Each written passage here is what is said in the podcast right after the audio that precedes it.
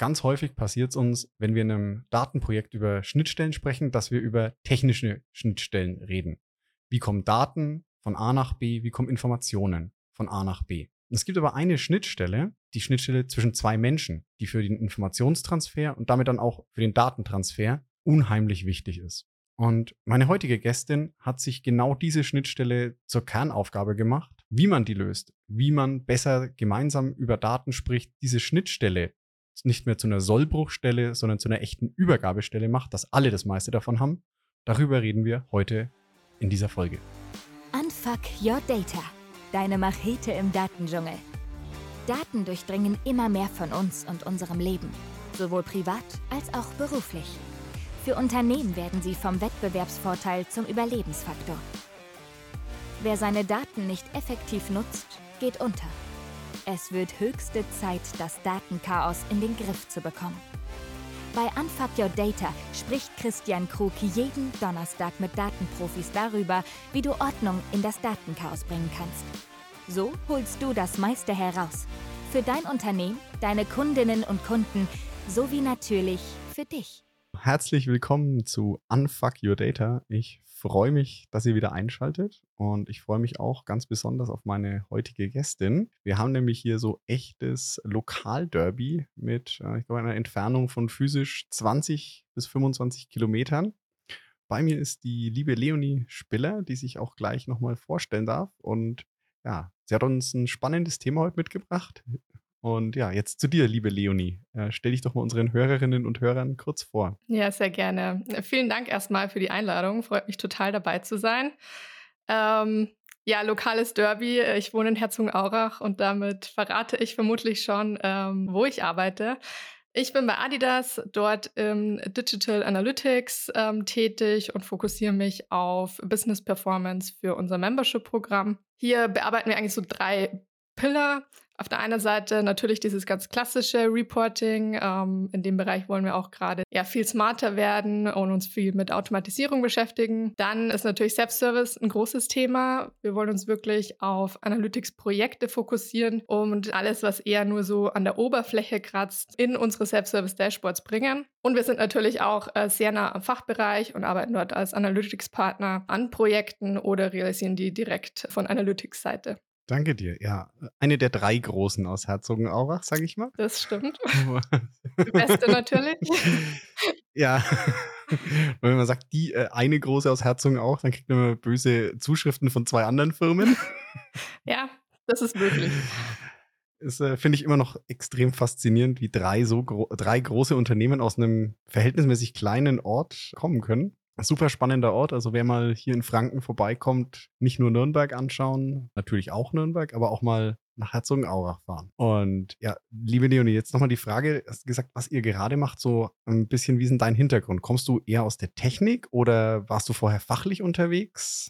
Ich sag mal, ich habe eher einen Business-Background. Ähm, ich habe Volkswirtschaft studiert und im Master Marktforschung. Während meines Masterstudiums hatte ich natürlich auch Statistik. Äh, Marktforschung beschäftigt sich ja auch extrem viel mit Daten und bin dann eigentlich über ein Praktikum erst zu Analytics gekommen. Ich hatte ein Praktikum äh, bei BMW gemacht, eigentlich mehr im Marketingbereich.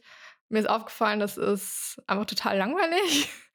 Und äh, mein Chef war dann sehr cool und sagte, ja, geh doch mal zu den Analysten. Und so ist eigentlich meine Passion für Daten entstanden und ähm, habe dann auch alles hands-on bei meinem ersten Job bei Six gelernt und mich so dann eigentlich äh, mehr und mehr in den technischen Bereich vorgearbeitet. Also aus dem langweiligen Marketing in die spannenden Daten rein. ja, Sehr schön. Richtig. Und ich glaube auch ganz, ganz passend, es erklärt auch ein bisschen so das Thema, worüber wir heute sprechen wollen. Interaktionen in der Datenwelt. Du kommst ja, wie du sagst, aus der fachlichen Seite und bist dann rein in die Technik getaucht. Und ja, welchem Thema wollen wir uns heute nähern? Ich finde eines der wichtigsten Themen. Und zwar wollen wir so ein bisschen über die Schnittstelle zwischen, ich sag mal, Tech und Fachbereich befassen. Gerade auch, welche Herausforderungen gibt es, ja, wenn man Data-Driven Business implementieren will und dort speziell nochmal auf diese menschliche Komponente auch eingehen. Es ist wirklich eine Herausforderung, wie ich finde. Und deshalb oh, lohnt ja. es sich definitiv, darüber zu sprechen. Absolut. Ja, das ist tatsächlich wahrscheinlich so die am schwersten zu beschreibende Sollbruch oder ja, Schnittstelle in meiner Erfahrung. Ich weiß nicht, wie es dir geht. Also ich finde es immer, wenn du eine technische Schnittstelle beschreiben sollst, dann ist es verhältnismäßig leicht. So technische Daten runterschreiben, was muss von wo nach wo, mit welcher Logik, was muss unterwegs passieren. Und dann redest du auf einmal mit Menschen und die sagen, ja, das ist nicht das, was ich haben will. Ja, richtig, richtig. ja, ich glaube, dass eins der großen Probleme ist ja hier schon, dass man eigentlich mit zwei ja, unterschiedlichen Komponenten zu tun hat. Man hat einmal ja wirklich diese diese technische Komponente, Leute, die, die haben wahrscheinlich Mathe studiert, die haben IT studiert. Deren ganze Ausbildung ist sehr, sehr technisch. Und dann hast du die Fachbereiche, die einfach in anderen Bereichen Experten sind. Die haben sich eher mit vielleicht Konsumentenverhalten beschäftigt oder ähm, wie kann ich die besten Kampagnen fahren. Und dort prallen dann wirklich Welten aufeinander. Und ich glaube, dieses, das zu knacken, ist sehr, sehr schwierig. Ich habe auch mal ein Buch gelesen, dort wird das sehr mit diesem Sender-Empfänger-Modell verglichen. Also auf der anderen Seite mhm. hast du den Sender, der vielleicht ja, der Analyst ist, und dann hast du den Empfänger, das der Fachbereich ist. Und dazwischen ist eine Blackbox. Und dort muss man, denke ich, ansetzen und auf beiden Seiten ein bisschen sensibilisieren, um dann auch zu wissen, was man tun kann, um, um die Kommunikation zu verbessern, um ja die ganze Zusammenarbeit zu verbessern. Ich fange jetzt einfach, wir fangen mal auf der Fachbereichseite an und arbeiten uns dann in die Technik rüber. So, ich habe jetzt das so schön gesagt, es gibt Menschen im Fachbereich, die haben sich auseinandergesetzt mit Konsumentenverhalten oder auch was funktioniert in Kampagnen. Und da kommen wir dann schon komplett direkt rein in das Thema Daten. Wenn ich sagen möchte, was funktioniert, dann muss ich es ja irgendwie belegen, weil es gibt diesen schönen Satz, ohne Daten bist du nur noch eine weitere Person mit einer Meinung. Ja. Und jetzt sage ich, okay, eine Kampagne, damit die funktioniert, muss ich ja gewisse Parameter haben, was ich als Erfolg definiere. Und jetzt sage ich als Techie, jetzt gehe ich in die Techie-Rolle rüber und sage, ja, Leonie im Fachbereich, du sagst, eine Kampagne soll erfolgreich sein oder du willst messen, wie erfolgreich ist, dann sag mir doch, wann die erfolgreich definiert ist. Und jetzt fängt es, glaube ich, schon an, weil ich jetzt ja erwarte, dass du eine genaue Definition hast. Die hast du wahrscheinlich auch für dich. Mhm.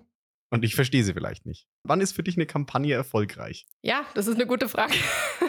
Das kommt natürlich auch immer darauf an, ähm, ob ich eher auf Acquisition gehe oder natürlich auf Engagement und so weiter. Mhm. Aber der, der Punkt ist, glaube ich, dass man auf einmal Seite schon nicht weiß, wie die zwei Bereiche arbeiten. Der Fachbereich weiß nicht, dass man natürlich sehr, sehr genaue Anforderungen stellen muss weil du kannst natürlich in jede Richtung schauen und den Kampagnenerfolg jetzt in dem Beispiel von verschiedenen Blickwinkeln aus betrachten. Da ist schon ein großer Punkt, wo man ansetzen muss, dass man einfach weiß, wie, ähm, wie arbeiten die beiden Bereiche, was brauchen die denn und dafür muss man miteinander sprechen. Ich glaube auch wissen, okay, wir wollen wirklich zusammenarbeiten. Ich habe oft das Gefühl, das ist so ein Gegeneinander. Oh ja. Habe ich selber auch schon öfter erlebt. Und man muss sich einfach an einen Tisch setzen und wirklich zusammen herausarbeiten, was brauche ich eigentlich und dann auch auf Datenseite das versuchen zu realisieren. Oftmals werden da ja auch Abstriche gemacht, weil äh, wieder Ressourcenknappheit ist und so weiter. Aber das mal an einen Tisch sitzen und eine gute Kultur einfach leben, ähm, glaube ich, ist da ganz wichtig. Diese Aussage, die ist einfach mal so wichtig, das unterstreiche ich einfach mal ganz dick es geht wirklich darum, dass wir zusammen, dass wir das Verständnis haben, dass wir zusammen als Team dran arbeiten. Man geht natürlich jetzt auch ein bisschen in dieses agilen Projektmanagement rein, wo man von so Teams aus unterschiedlichen Bereichen spricht, aber das ist echt so auch meiner Erfahrung einer der zentralen Erfolgspunkte zu sagen, wir arbeiten jetzt zusammen. Es ist nicht, wir sind jetzt nicht mehr IT oder Fachbe oder Datenbereich oder Fachbereich, sondern wir sind das Team, das den Kampagnenerfolg gemeinsam messen will. Das ist für mich so einer der ersten Schlüsselfaktoren. Ja, richtig. Ich finde, dafür muss man sich auch mal so ein bisschen anschauen, wo kommen wir denn eigentlich her? Was ist so die Evolution von, von dem Tech-Bereich? Ich meine, die haben angefangen, die haben eher im Hintergrund gearbeitet und sind eigentlich eher so eine Servicestelle gewesen für Fachbereiche.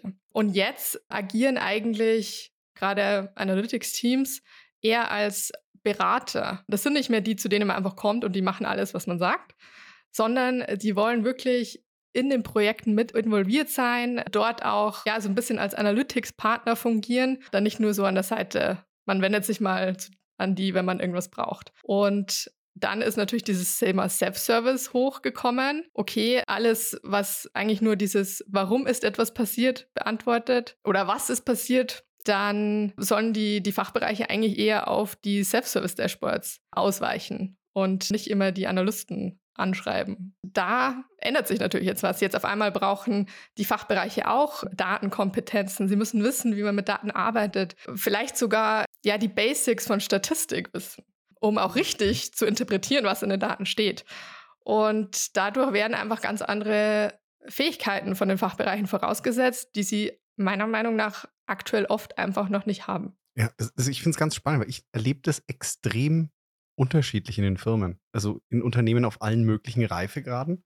Und das Bild, was du beschreibst, das kenne ich auch sehr gut. Dass die IT schon, also wie du sagst, klassisch IT war die Servicestelle ganz oft einfach so dieser große rote Kostenblock irgendwo in der Bilanz, der halt nötig war. Und das dreht sich ein bisschen, dass die jetzt wirklich aktiv in eine gestalterische Rolle gehen. Dann gibt es aber wirklich noch Firmen, also in meiner Erfahrung, wo dann die IT noch dieser Kostenblock Service ist und der Fachbereich immer fordernder wird, weil sie sagen, hey, kommt vielleicht jemand aus einem anderen Unternehmen rein und sagt, hey, früher habe ich viel mehr, wie du sagst, diesen Self-Service, den du beschreibst, habe ich früher gehabt, ich will das hier auch. Und es gibt aber auch ganz spannend, finde ich, Unternehmen, da ist es andersrum. Da ist die IT schon so weit, dass sie sagt, wir sind die Berater und unser Fachbereich, jetzt hört doch mal bitte auf, diese PowerPoint-PDF-Berichte auszudrucken und damit zu den Chefinnen und Chefs zu laufen, sondern ihr könnt selber mit den Daten arbeiten, ihr müsst uns nicht anrufen. Ja. Also ich finde es extrem spannend, wie heterogen da so die, die Landschaft und das Verständnis ist. Das, ich meine, es wird sich auch immer weiter in die Richtung entwickeln, dass die Fachbereiche da ein bisschen aktiver werden und müssen sie auch. Gerade Thema ähm, Fachkräftemangel. So viele Analysten gibt es nicht, dass man ja ständig äh, für die Fachbereiche bereitsteht und deren Fragen beantworten kann. Und deswegen ist ja auch dann dieses nochmal, dass man einen Switch macht, okay, Bitte sucht euch eure Daten selber aus den Self-Service-Dashboards ähm, und alles, was ein bisschen tiefer reingeht oder wirklich mehr technisches Verständnis benötigt, das machen wir dann. Aber da gibt es ja auch gerade die, die ganz große Diskussion, okay, shiftet man einfach nur die Arbeit von den Analysten zu den Fachbereichen oder macht es dann wirklich auch Sinn, dass man da so ein bisschen übergeht und diesen, diesen Übergang ein bisschen softer macht von Tech zu Fachbereich? Was ist da deine Meinung? Mal ganz direkt rein. Ähm, meine Meinung. Also ich denke, dass die Fachbereiche eine gewisse Datenkompetenz benötigen und auch haben sollten. Es ist, glaube ich, wirklich ein schwieriges Thema. Aber wenn du wirklich in einem Analytics-Team bist, dann willst du ja auch wirklich mit Daten äh, tiefer arbeiten und jetzt nicht ähm, immer nur High-Level-Reporting machen. Ähm, und es ist, es ist kein Hexenwerk, analytische Fähigkeiten zu bekommen. Zumindest ein bisschen High Level. Es kann meiner Meinung nach jeder erlernen, der es will. Und es ist ja nicht so, dass wir einfach nur die, die Dashboards hinschieben und sagen, ja, jetzt viel Spaß, mach mal. Nicht? Nein.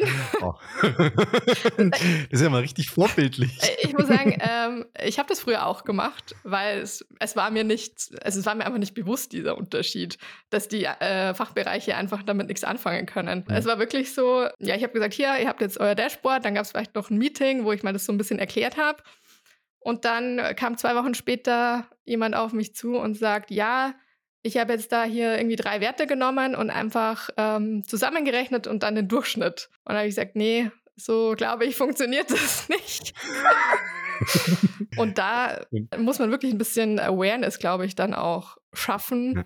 Und mir ist es immer mehr aufgefallen, dass es einfach so ein Knackpunkt auch ist, dass ja Analytics oder Tech und Fachbereich immer wieder aneinander kommen und dann oft die Daten nicht genutzt werden, ähm, die die Analysten bereitstellen. Das führt dann zu Frustration und so weiter. Also das A und O ist wirklich den Fachbereich mit eigentlich an die Hand zu nehmen und sagen, hey, wir haben hier ein Dashboard gebaut. Eigentlich vor dem Dashboard, also bevor man überhaupt was baut ja. zum Self-Service. Ähm, aber ich glaube, das das kann ich jetzt noch sehr lange ausführen, dieses Thema. Du, ich, ich gehe tatsächlich mittlerweile sogar noch einen Schritt weiter und ich sage eigentlich, so in der Welt, in der wir heute leben, muss jede und jeder eine gewisse Datenkompetenz haben.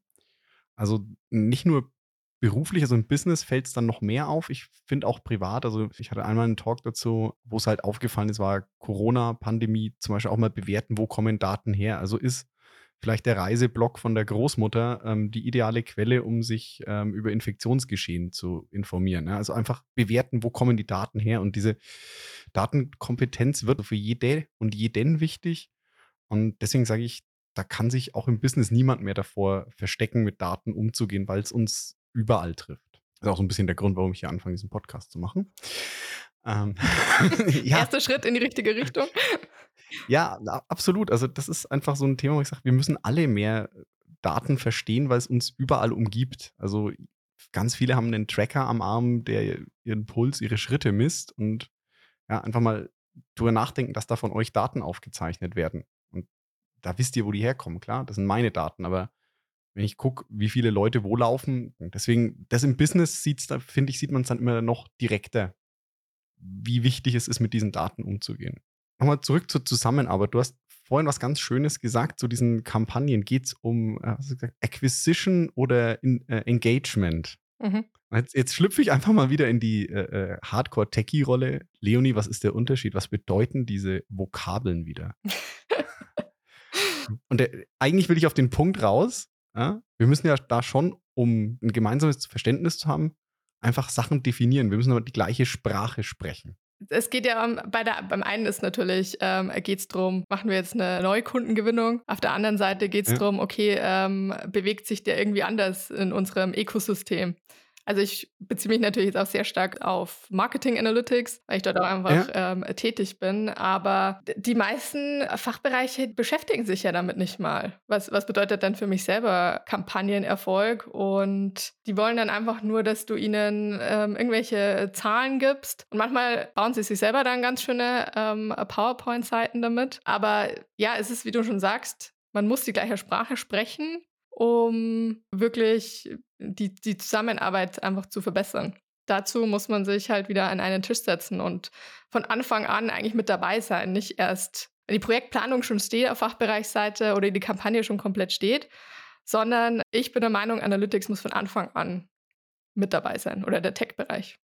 Je nachdem, um was es dann letztendlich geht, aber nicht erst mit einbeziehen, wenn es zu spät ist. Macht ja Sinn. Also, wenn ich irgendwas am Ende sag mal, eine Zahl haben will, dann muss ich auch festlegen, was messe ich dafür. Und da hat ja oft der Analytics-Bereich schon so die, die Finger mit drin, zu sagen, okay, welche, wo habe ich die Daten überhaupt im System? Weil was ich nicht im System habe, kann ich auch nicht auswerten. Richtig. Also ein klassisches Beispiel ist, glaube ich, man hat auf seiner Webseite einen QR-Code und man will jetzt tracken, wie viele Leute konnte ich denn akquirieren über diesen QR-Code. Und dann gehen sie zu den Analysten und sagen, ja, wie viel wie viel habe ich jetzt akquiriert? Und wir sagen, ja, du hast uns nicht gesagt oder du hast diesen QR-Code, jetzt mal Source-ID nicht angelegt. Wir, wir können das nicht tracken. Und das führt natürlich wieder zu Missmut auf beiden Seiten. Ja, das, ja verstehe ich. Also, ja, wie du sagst, ne, was, was ich nicht, äh, ähm, nicht erfasse, kann ich halt, was ich nicht messe, kann ich auch nicht berichten, kann ich auch nicht auswerten. Ne? Ja, aber auch nochmal was du vorhin gesagt hast, dieses, dass der Fachbereich das gar nicht genau definieren kann. Ich meine, das ist ja dann, sage ich mal, so ein bisschen der absolute Worst Case. Also wenn der Fachbereich selber sich gegenseitig schon nicht erklären kann, was man messen oder auswerten will, wie will ich es denn dann jemanden, der nochmal außerhalb des Fachbereichs und auch gar nicht mal in meiner Denke drin ist, erklären? Ja, bin ich voll bei dir. Das, das funktioniert nicht. Wahrscheinlich müssen Fachbereiche da auch ein bisschen genauer noch werden, wie funktioniert denn oder wie arbeitet der Tech-Bereich? Vielleicht auch lernen, wie funktionieren denn Daten, wie funktionieren Datensysteme. Jeder Analyst oder jeder, der mit Daten arbeitet, lernt am Anfang, wenn ich nicht genau definiere, was ich will, dann kriege ich auch irgendeinen Müll raus zum Schluss. Also klassisch, du fütterst einen Algorithmus äh, mit irgendwelchen Daten und der Output ist aber dann eigentlich ja nicht zufriedenstellend für dich glaube, da gibt es ja auch diesen Slogan Garbage in, Garbage out. Ja, ich habe ihn mal als Shit in, Shit out gelernt. Darfst du ruhig aussprechen? Sagt das Gleiche aus. ja. Und genau so ist es ja auch. Also wenn du den, den Analysten nicht sagst, was, was du genau haben willst und das auch genau definierst, dann kriegst du halt auch ungenaue Antworten. Absolut. Aber jetzt genug Fachbereichs. Äh Bashing. Die sind Experten in anderen Bereichen. Ich will ja, das immer gar nicht so, so, negativ darstellen, aber äh, die sind total gut in ihrem Job, da bin ich mir absolut sicher. Es geht ja wirklich um diese, um diese Schnittstelle. Ich finde aber, die wird halt ganz oft auch vom Tech-Bereich auch nicht so gut bespielt, wie es sein sollte. Also ich glaube, das ist wirklich, diese, wie du sagst, dieses Weltenprallen aufeinander. Man hat so ein bisschen, habe ich jetzt gelernt, Organisationssilos führen zu Datensilos. Und da ist ja auch so, der Analytics- oder Tech-Bereich macht sich da manchmal auch echt leicht und sagt, ja, schick halt mal deine Anforderungen. Und hat aber jetzt ja meistens nicht mal ein Template, wo er dem Fachbereich erklärt, was brauche ich denn überhaupt, um deine Daten auszuwerten. Ja?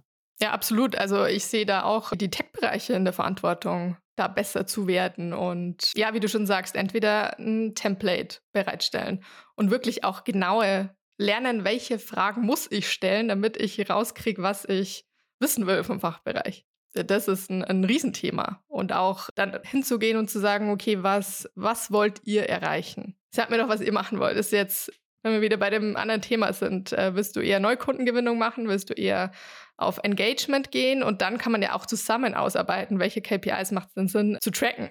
Und dann wird es für, für beiden Seiten viel, viel einfacher. Und es gibt ja auch noch viel weitere Tools, sage ich mal, wie man diese Zusammenarbeit verbessern kann. Tools, auch ja. Ich nenne es so ein bisschen über, überstrapaziert. Nein, ich bin mittlerweile, ja, ich habe auch lange Tech-Historie und bin aber irgendwann für mich zu dem Punkt gekommen, ja, es, kannst eigentlich fast jedes Tool verwenden. Am Ende des Tages ist es ein Werkzeug und es kommt einfach auf die Menschen an, die diese Werkzeuge bedienen. Ja? Also ich sag mal, du kannst auch mit dem Formel-1-Rennwagen hier von, von Nürnberg nach Erlangen fahren. Du wirst ankommen. Ist nicht ideal. Richtig. Also die Strecke ist echt auch nicht gut. Ja, und an, andererseits natürlich auch, ich werde in dem Formel 1 Rennwagen nicht die Zeit rausfahren, den äh, Sebastian Vettel oder Lewis Hamilton fährt. Ja. Also man muss natürlich diese Tools dann auch lernen, aber man muss es ja auch nicht. Thema. Ich meine, nur weil die, jeder nutzt Excel, aber sehr, sehr wenige sind wahrscheinlich wirklich Experten, wenn es um Excel geht. Aber man kommt ja trotzdem ans Ziel. Das stimmt. Aber ja, das ist so, finde ich echt spannend, diese, diese Schnittstelle und dass es eigentlich wirklich so ein universelles Thema ist. Aber so die Be-all-end-all-Lösung habe ich noch nicht gefunden oder gehört. Ich weiß es auch nicht, ob es die gibt. Was ich von meiner eigenen Erfahrung her sagen kann, was sehr gut funktioniert, ist, wenn Analytics-Teams speziell jetzt schon mal dezentral angesiedelt sind, also wirklich in den Fachbereichen sitzen. Meistens sind die dann viel, viel näher am Business und dadurch ist es auch leichter für sie zu wissen, was passiert denn im Business. Man spricht mal schneller mit den Leuten, als wenn Analytics-Teams dezentral oder zentral irgendwo angesiedelt sind. Also, dass es wirklich ein Analytics-Team gibt und die stellen Daten für sämtliche Bereiche bereit. Das heißt, so ein Marketing Analytics, ein Sales Analytics, ein Produktions Analytics, ein RD Analytics. So dieses ich glaube, Hub and Spoke. Genau. Quasi, die sich dann ab und zu mal zu einem Analytics Roundtable treffen und sagen, wer hat den coolsten Algorithmus. Ja, so ungefähr. Was, glaube ich, auch wichtig ist, dieses ganze Upskilling-Thema, dass man das als Unternehmen auch wirklich ernst nimmt. Ich kenne Unternehmen, die haben mittlerweile eigene Abteilungen, nur um ja, sich mit Upskilling zu beschäftigen. Wie komme ich näher ans Business, wie kann ich die Zusammenarbeit verbessern. Die stellen dann Upskilling für Tools, für Tools bereit, die stellen Upskilling für Programmieren teilweise bereit, das ja dann eigentlich schon viel auch wieder Upskilling für die Tech-Bereich selber sind. Aber auch, okay, Videos, wie kann ich mit diesen Dashboards arbeiten, was kriege ich da heraus und so weiter. Also wirklich, um die analytischen Fähigkeiten und die Datenkompetenzen ein bisschen zu fördern. Und das sind dann auch Leute, die sind in den großen Townhalls zum Beispiel mit dabei und jedes Mal, wenn eine Zahl fällt, dann wird da in den Chat ein Link zu dem Dashboard, wo man diese Zahl findet, gepostet und darunter gleich noch ein Link, wie du dieses Dashboard nutzen kannst. Das bietet ja echt so ein, ja, weil das bietet echt, also ich finde das gerade echt cool, weil das bietet ja so einen direkten, du hast direkt einen Bezug und du gehst nicht rein, wie du es vorhin gesagt hast, hier ist ein Dashboard, mach mal irgendwas damit, sondern du hast eine Zahl, kriegst, wo du sie findest und eine Anleitung dazu, wie du das bedienst. Genau. Mega geiles Konzept. Genau. Und das, ja, funktioniert halt. Entweder du hast jemanden im Team, eine Person, die das macht, aber je nachdem, wie groß deine Organisation ist, macht es natürlich Sinn, dass du wirklich ein paar Leute hast, die sich nur darauf fokussieren. Und ein anderes sehr großes Thema ist mit Sicherheit dieses Lead by Example. Du musst dein Senior Management im Boot haben. Und wenn die Mitarbeiter merken, hey, die arbeiten alle mit Zahlen, die nutzen vielleicht sogar die Dashboard schon, natürlich in einem anderen Kontext, auf einem anderen Level. Aber dann wirst du nach und nach merken, dass äh, die auch nachziehen und sagen, hey, ich will auch meine Dashboards nutzen. Und wenn die immer wieder gefragt werden, ja, gib mir mal ein paar Zahlen zu deinem Thema, dann fangen die schon an, mit den Dashboards auch ein bisschen mehr zu arbeiten, weil das Senior Management das auch einfach so will. Oder wenn du einmal im Monat zum Beispiel eine Stunde mit deinem Fachbereich hast, dann muss ja der Hauptstakeholder einfach mal alle mit reinziehen und sagen, hey, da ist ein Meeting, du gehst da bitte hin. Und also die wirklich in die Verantwortung ziehen, ist auch ein sehr, sehr effektiver Weg. genau das möchte ich jetzt auch nochmal unterstreichen, wie vorhin, diese Zusammenarbeit, dieses Lead by Example. Also da, danke, Leonie, das, das, ist ja einer der Punkte, die ich auch immer in, in Projekten sage. Wir müssen uns verändern, heißt, ich muss mich verändern, weil die meisten Leute denken etwas plakativ. Wenn es heißt, die Organisation muss sich, muss sich verändern, denken die meisten, ja, die anderen müssen sich verändern, ich bin schon perfekt. Ja. Aber ja, und meistens sind das, äh, wie du sagst, Senior Management, die sagen ja, die, das Unternehmen muss datengetriebener werden. Mhm.